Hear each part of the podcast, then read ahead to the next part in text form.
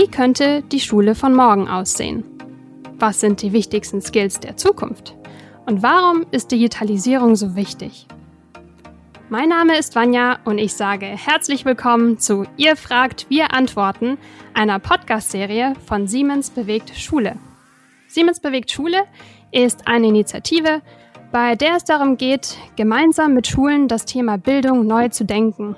Gemeinsam wollen wir Brücken bauen, Wissen vermitteln und den Austausch fördern, ganz nach dem Motto einfach mal machen. Ja, und wir, wir machen jetzt einfach mal diesen Podcast hier. In Ihr fragt, wir antworten diskutieren wir mit großen Unternehmen, wie beispielsweise Siemens, stets drängende Fragen unserer Zeit.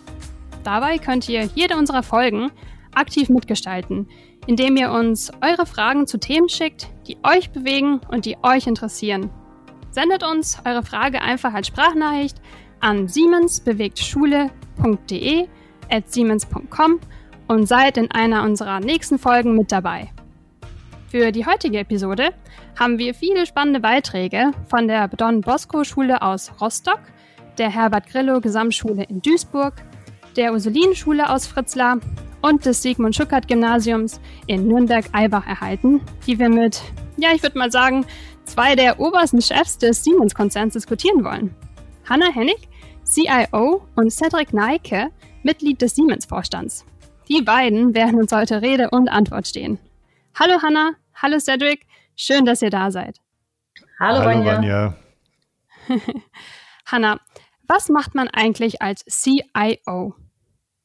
Ja, erstmal glaube ich, äh, müssen wir die Abkürzungswirrwarr hier auflösen. Also CIO steht für Chief Information Officer und diese Rolle verantwortet effektiv die IT in einem Unternehmen. Was ist die IT? IT steht für Informationstechnologie und bedeutet, dass wir als, äh, dass ich mit meinem Team effektiv Geräte bereitstelle, die Daten verarbeiten. Das kann ein Laptop, das kann ein Desktop sein, das kann auch natürlich ein Smartphone sein. Und ich stelle mit meinem Team weiterhin sicher, dass wir zum Beispiel jetzt äh, auch von zu Hause arbeiten können, und zwar die 290.000 Mitarbeiter der Siemens AG.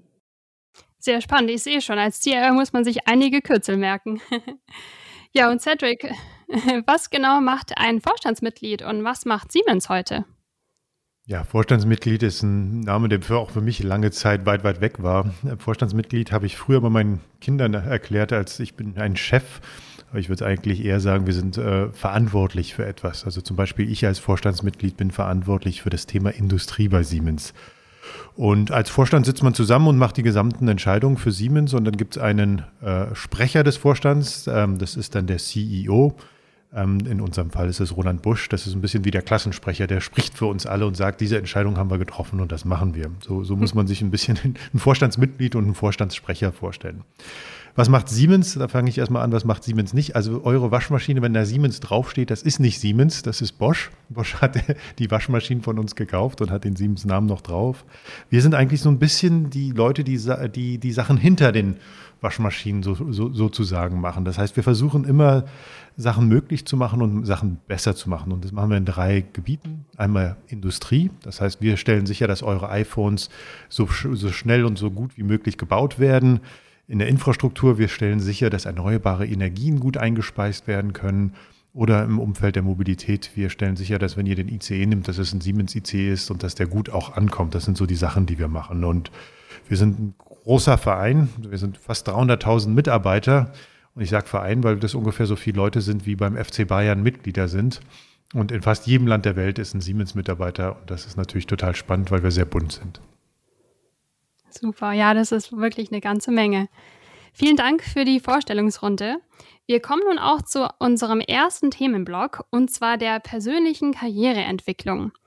Und wenn ich da mich an meine eigene Schulzeit erinnere und zurückdenke, dann war das Thema Noten immer ja, von Bedeutung. Es hat zumindest immer eine Rolle gespielt.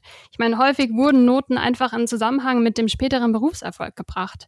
Und dies beschäftigt auch unseren ersten Zuhörer, und zwar von der Ursulinenschule aus Fritzlar. Wir hören mal rein, was er wissen möchte. Hi zusammen. Mein Name ist Joel und ich wollte fragen, ob ihr denkt, dass eine hohe Note im Abschluss in der Zukunft wichtig für die eigene Karriere sein wird und wie sich das ändern wird in Bezug auf die heutige Zeit. Hanna, was meinst du dazu? Na, ich glaube schon, dass gute Noten letztendlich auch äh, wichtig sind. Auf der anderen Seite ist natürlich wichtig, dass, also uns ist auch als Unternehmen wichtig, dass es eben nicht nur um die Note per se geht, sondern auch um die Persönlichkeit. Und das bedeutet, dass Persönlichkeit wird ja sozusagen nicht durch Noten gebildet, sondern auch, wie man sich engagiert. Dazu gehört, dass man vielleicht eben sich ehrenamtlich engagiert, dass man vielleicht entweder zum Beispiel technisches Hilfswerk oder bei der Feuerwehr äh, tätig ist oder zum Beispiel auch aushilft im, äh, im Tierheim und dergleichen neben seiner äh, Schule dann oder auch neben seinem Studium Praktika macht, entsprechend auch Neugier, Lernbereitschaft mitbringt. Wie gesagt, das passiert alles oder das sind Eigenschaften, die lernt man eigentlich nicht, eben nicht nur in der Schule. Und ich glaube, dass es eben tatsächlich so ist, ähm, dass es viel wichtiger jetzt auch ist, wie man zum Beispiel im Team zusammenarbeitet, wie man Ergebnisse gemeinsam erzielt und nicht nur auf die, auf die einen sozusagen den individuellen Weg. Insofern glaube ich, ist es umso wichtiger, gerade in einer Zeit, wo wir sehr schnelllebig unterwegs sind, wo sich viel ändert, wo wir auch ganz viel Wissen aufnehmen können, was wir gar nicht alleine wissen können. Da ist es wirklich wichtig, dass wir in Netzwerken arbeiten, dass wir in Teams arbeiten und dass wir da erfolgreich gemeinsam Ergebnisse erzielen. Insofern kann ich nur sagen, es muss eine Mischung sein. Ich persönlich, sage ich mal, habe jetzt, ähm, sag mal, ich habe irgendwie kein Einzelabitur und trotzdem, glaube ich, äh, habe ich viel geschafft in meinem Leben. Ich habe immer mich in äh, Situationen begeben, die ich nicht sozusagen, also aus meiner Komfortzone herausgegangen. Ich bin zum Beispiel auch ins Ausland gegangen äh, auf einen äh, lokalen Vertrag in den USA. Ich habe quasi nicht irgendwie einen Aus Versendungsvertrag bekommen von meinem Ursprungsland, sondern habe da so, sozusagen neu angefangen, ohne irgendeinen Rückhalt und das hat mich sozusagen auch geprägt, indem ich auch bereit bin, jetzt viel mehr Risiken einzunehmen, weil ich einfach gemerkt habe, es geht auch ohne ein äh, sozusagen ein Bodennetz. Insofern glaube ich, wie gesagt, Noten ist wichtig, dass ihr die sozusagen auch anstrebt, aber schaut erst lieber zu, dass ihr auch nochmal andere Tätigkeiten außer dem reinen Schulweg oder dem reinen Studium betretet. Ja, vielen Dank für diesen sehr spannenden, auch persönlichen Einblick. Ich würde einfach sagen, der Weg ist das Ziel. Und die Schule spielt dabei ja auch eine entscheidende Rolle, diesen Weg mitzugestalten. Doch wie genau eigentlich? Unsere nächste Frage hierzu kommt von einer Lehrerin aus Rostock. Hallo, ich bin Claudia König, Lehrerin an der Don Bosco Schule und äh, unterrichte den Wirtschaftskurs. Und ich wüsste gerne, welche Fähigkeiten und äh, Kompetenzen den Schülern eigentlich Schule vermitteln muss oder insbesondere auch der Wirtschaftsunterricht. Worauf muss Wert gelegt werden? Ja, sehr gute Frage. Cedric, wie siehst du das? Für mich hat ähm, Schule mal drei Aufgaben gehabt. Ähm, die erste Aufgabe, dass man lernen lernen muss. Also es hört sich komisch an und man denkt immer, in der Schule ist es vorbei. Ganz im Gegenteil, Hanna und ich müssen ständig was Neues lernen. Wir sind immer dabei, ähm, weil, weil die Sachen sich halt so schnell verändern und das macht es ja auch spannend. Also das Wichtigste ist das Lernen lernen. Das Zweite, und das hatte die Hanna auch wunderschön gesagt, ist das Lernen, miteinander zurechtzukommen. Das ist, die Schule ist ein, ein, eine tolle Umgebung, wo wir, wir, wir müssen ständig miteinander Kompromisse schließen, gucken, wie wir zurechtkommen, wie wir das nach vorne bringen.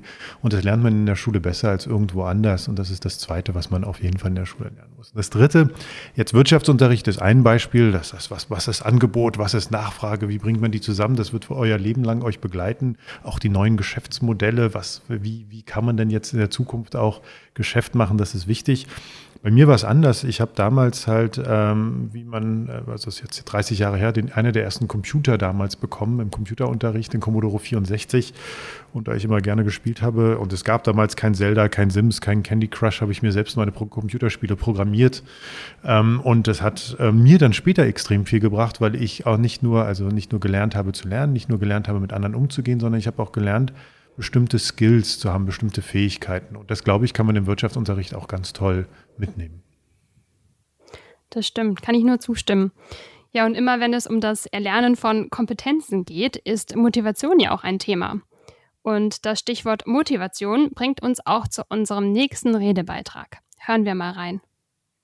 Hallo, mein Name ist Nikolaus Schiuk. Ich gehe auf die Don Bosco Schule in Rostock ins Gymnasium in die 11. Klasse, besuche dort den Wirtschaftsgrundkurs und ähm, habe mir die Frage gestellt, wie stellen Sie sicher, dass Ihre Auszubildenden weiterhin motiviert sind?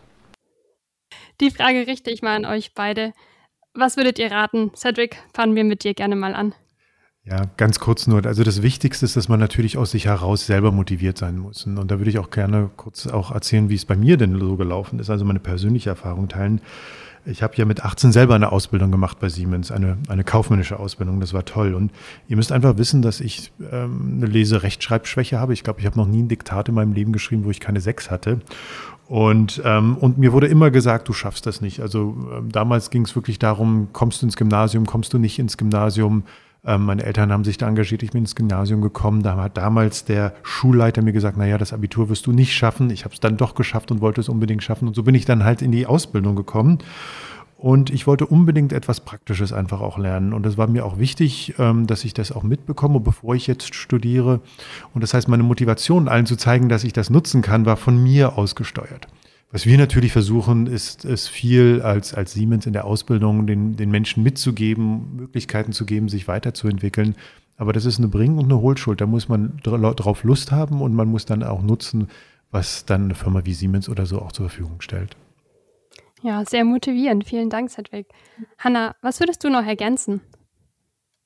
Also ich glaube, dass es letztendlich auch natürlich auf das Unternehmen ankommt, was hoffentlich äh, per se motiviert dahingehend, dass wir auch einen Sinn und Zweck vermitteln, warum wir da sind. Insofern hoffe ich natürlich, dass jeder, der sich bei uns bewirbt, auch ähm, sieht sozusagen, wie, also welche Produkte wir letztendlich bereitstellen, um zum Beispiel eben die Gesellschaft äh, äh, besser zu machen. Also zum Beispiel auch, äh, indem wir Mittel bereitstellen, sodass zum Beispiel mit weniger Aufwand oder mit weniger äh, Material zum Beispiel Produkte äh, erzeugt werden oder also produziert werden. Ja, das glaube ich per se ist ja etwas, wo wir sagen, ähm, wir als, als Siemens äh, können wirklich einen großen Beitrag leisten mit unseren Produkten und das selber glaube ich motiviert auch und ich natürlich als IT-Leiter oder nochmal um die Abkürzung zu bemühen, CIO, ich hoffe natürlich, dass wir auch genug ähm, ja, digitale Mittel bereitstellen, auch für unsere Auszubildenden, die dann hoffentlich fasziniert sind von dem, äh, dass sie ein, Vor ein Umfeld und ein Arbeitsfeld vorfinden, was sie auch in ihr Privatleben vorfinden. Sei es, dass sie ein MacBook bekommen oder dass sie ein iPhone sehen. Also das heißt, wir, wir sind sozusagen nicht ähm, sozusagen im Steinzeitalter mit unseren um, Arbeitsumgebungen, sondern es macht auch Spaß, bei uns zu arbeiten, weil wir alle digitalen Mittel, die man auch im privaten Leben normalerweise nutzt für seinen täglichen Umgang, Arbeit, dass man die sozusagen bereitstellt. Und ansonsten kann ich nur sagen, unsere Ausbildungsgänge sind sehr, sehr interessant. Wir haben ein vielfältiges Feld, ähm, auch viele Ausbildungsgänge. Man kann sich vielfach unter, äh, engagieren, sowohl im technischen Umfeld als auch in dem betriebswirtschaftlichen Umfeld. Und dazu wird es demnächst auch sogar einen Post Podcast geben, habe ich verstanden, Vanja, von unseren Kolleginnen aus der äh, Personalabteilung, wo ich auch noch empfehlen würde, nochmal reinzuhören, gerade wenn man äh, gerne nochmal äh, zum Thema Ausbildung von Siemens etwas mehr Einblick haben möchte. Ganz genau. Zum Thema Ausbildung von Siemens äh, gibt es am Ende des Podcasts noch ein paar Tipps und Tricks, deswegen bleibt noch gespannt. Ja, wir kommen nun schon zu unserem nächsten Themenblock, ähm, ein sehr aktuelles Thema, denn weltweit versuchen Unternehmen und auch Forscher eine Lösung für das Energieproblem zu finden. Und eine davon sind Elektroautos oder eben kurz E-Autos, denn sie stoßen keine Abgase in die Luft, sondern fahren mit Strom. Und weil Elektroautos dadurch sehr klimafreundlich sind, werden sie oft auch als Autos der Zukunft bezeichnet. Jetzt ist Siemens zwar kein Automobilhersteller, aber viele Technologien, die von Siemens hergestellt werden, werden eben auch in Fahrzeugen verbaut. Cedric, was genau sind das für Technologien oder anders mal ausgedrückt, wie viel von Siemens steckt denn beispielsweise in einem Mercedes-Benz? Wir machen zwei Sachen.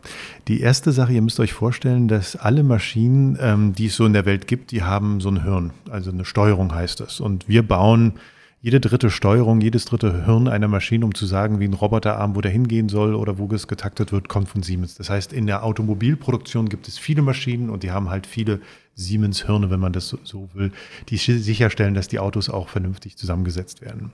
Aber wir machen noch eine Sache, die ihr wahrscheinlich nicht so wisst, ist, wir sind eine der zehn größten Software-Companies in der Welt, so ein bisschen der Microsoft der Industrie. Und ähm, was wir machen, das ist, bevor überhaupt, früher wurden Autos aus Holz oder aus Lehm vorgebaut, dann wurden sie gegen eine Wand gefahren, dann hat man geguckt, wie ist es denn, wenn ein Windkanal geht. Das wird jetzt alles wie beim Computerspiel, wird ein Avatar, ein Zwilling gebaut.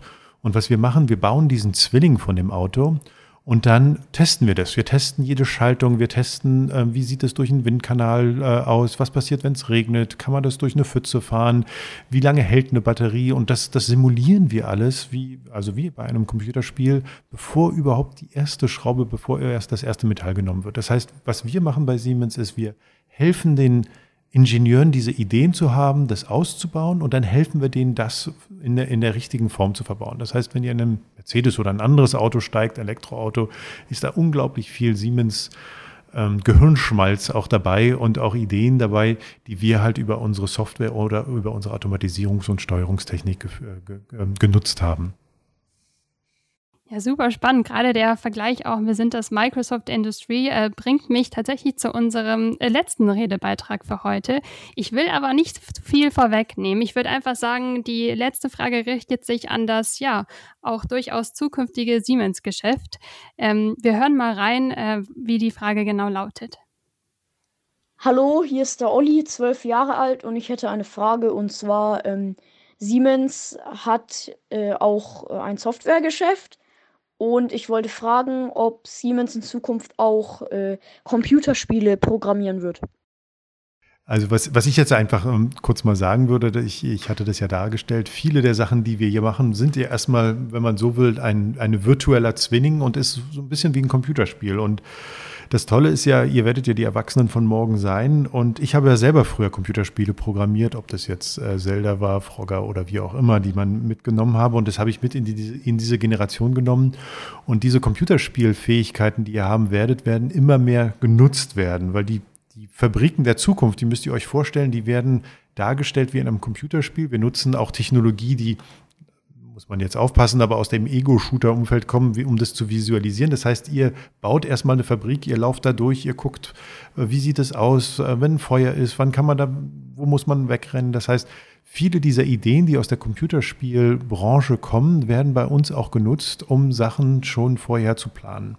Das heißt, wirst du jetzt ein Computerspiel programmieren, das jetzt irgendwie verkauft wird auf dem nächsten Nintendo oder Sony? Das weiß ich nicht, glaube ich nicht. Aber wirst du Computerspiele programmieren, die dann in der reellen Welt einen wirklichen Impact haben, wie zum Beispiel sie reduzieren Energie oder bauen besseres Elektroautos? Das kannst du definitiv in der Zukunft bei Siemens machen. Super, vielen Dank, Cedric. Und Hanna, hast du noch als IT-Expertin ein paar letzte Tipps und Tricks zum Thema Computerspiele programmieren? ja, also unbedingt, wenn man daran Spaß hat. Also erstens äh, vertreiben wir ja auch die Software sozusagen, die man auch dafür verwenden könnte, unsere sogenannte Low-Code Mendix-Software äh, mit der, effektiv du auch kein ähm, IT-Spezialist sein musst, sondern du kannst dir sozusagen dich da reinlesen und effektiv tatsächlich da eine eigene kleine App bauen. Ähm, das ist das eine. Das zweite ist, dass wir schon auch die, die Prinzipien, wir nennen das Gamification, also sprich des Spiele, des spielerischen ähm, Erfahrens in, in, bei Siemens zu Einsatz bringen. Äh, wenn wir zum Beispiel Apps bauen, indem wir zum Beispiel auch ähm, Mitarbeiter dazu motivieren, dass sie, dass sie CO2-neutraler unterwegs sind, also zum Beispiel wenig reisen oder dergleichen. Und dafür werden dann Preise ausgerufen. Das machen wir eben über sogenannte ähm, Spiele, die sozusagen auch diese Gamification-Aspekte mit reinbringen. Und last but not least, wenn jemand Interesse hat, wie gesagt, entweder Low-Code Mendix dann zu nutzen, dann kann er das, sage ich mal, auch bei uns lernen. Oder ihr geht mal zu einer Hacker School ähm, wo ihr auch lernen könnt, ähm, selber Spiele zu programmieren oder andere Tätigkeiten. Und wenn ihr dann weiterhin Spaß dran habt, dann bewerbt ihr euch bitte bei mir. Sehr gut. Das war ein super Abschluss. Vielen Dank, liebe Hanna und lieber Cedric, dass ihr heute da wart. Das waren wirklich erkenntnisreiche Antworten auf sehr, sehr, sehr spannende Fragen. Vielen Dank an die Schülerinnen und Schüler, an die Lehrerinnen und Lehrer für das Zusenden ihrer Beiträge.